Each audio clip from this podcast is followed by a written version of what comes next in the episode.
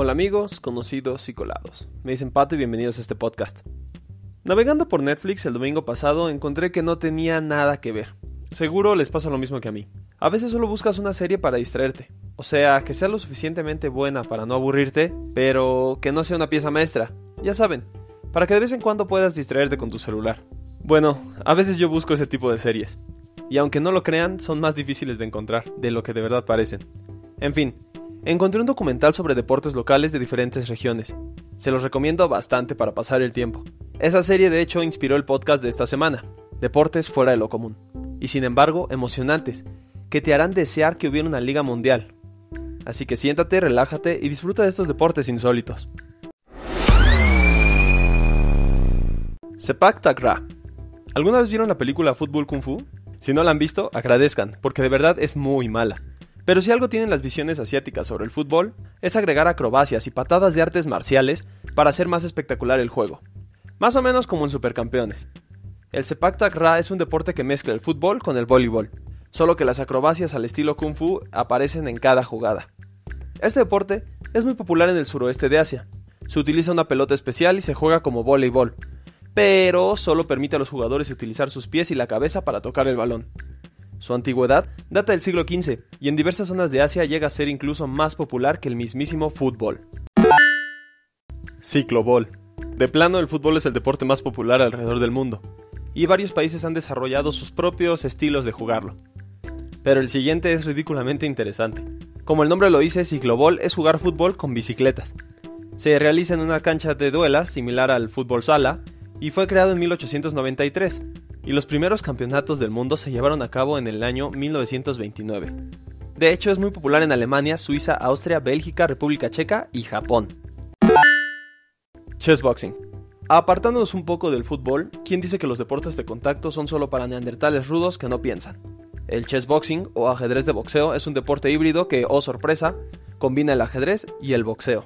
Este deporte surgió en la mente del dibujante de cómics Enki Bilal, por allá de los finales de los 90 pero se llevó a la práctica hasta el 2005. Es practicado en varios países, pero es más popular en Alemania, Reino Unido, India y Rusia. Básicamente es una batalla entre dos oponentes que durante 11 asaltos van alternando el boxeo y el ajedrez.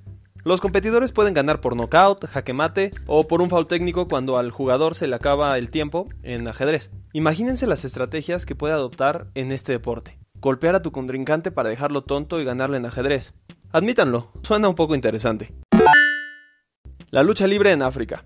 Alrededor del mundo se dice que la lucha libre es actuada, y algunos piensan que eso le quita algo de emoción. Pero no me imagino la cara que pondrán cuando se enteren de cómo se practica la lucha libre en el Congo. Los luchadores, además de dominar estilos de combate como artes marciales de Oriente y Occidente, agregan algo único.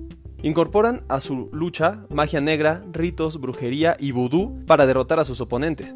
Si tú preguntas, para los participantes no es algo actuado, los ataúdes, objetos fetiche y embrujos son reales, y con ellos logran inmovilizar, hipnotizar e incluso transformar a su oponente para derrotarlo.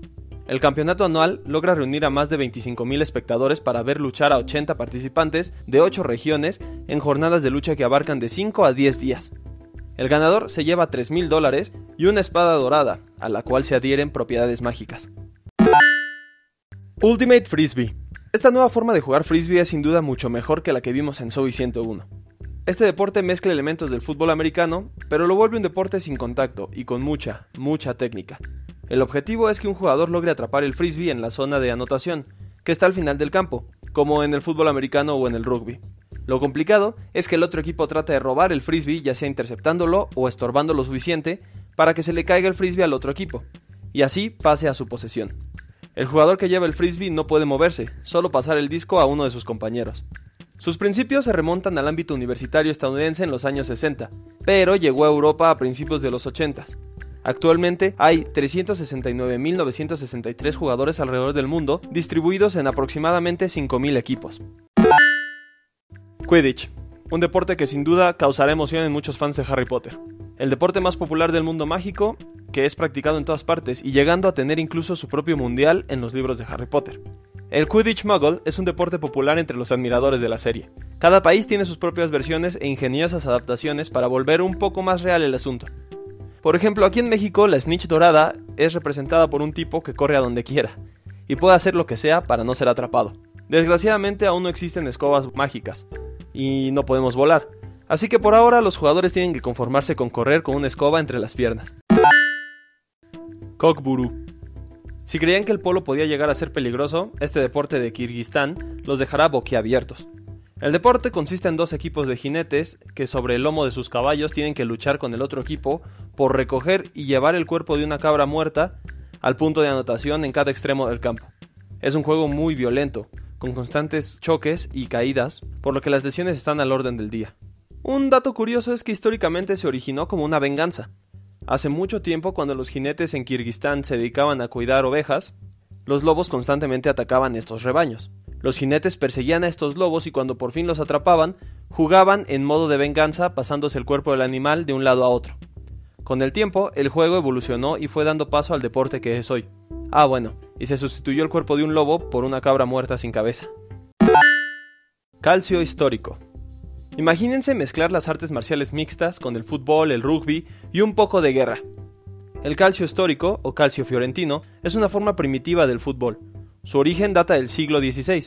El objetivo del juego es llevar una pelota al otro extremo de la cancha, donde encontrarás una portería, que te da un punto si anotas y medio punto al equipo contrario si fallas. El problema es que tienes que abrirte camino luchando a golpes contra el otro equipo. Es de verdad un deporte violento y muy físico, donde las lesiones también están al orden del día. Cuenta la leyenda que la herida más fuerte que ha habido es que un participante se le salió un ojo y terminó sosteniéndolo en su mano. Para que se den una idea de su antigüedad y popularidad, incluso papas como Clemente VII, León XI y Urbano VIII fueron conocidos por jugarlo. Actualmente en Florencia se disputa un torneo conformado por cuatro equipos, que representan a cuatro zonas de Florencia. Un jugador, de hecho, solo puede participar en el equipo del barrio en que nació. El torneo se juega una vez al año, y es todo un festival, acompañado de cánticos, marchas y celebraciones. Y hasta aquí el podcast de esta semana. Espero les haya gustado la investigación que preparé para ustedes. Si les gustó algún deporte, por favor regálenme un like en cada una de mis redes sociales y en Spotify. Recuerden que a mí me dicen pato y con esto me despido.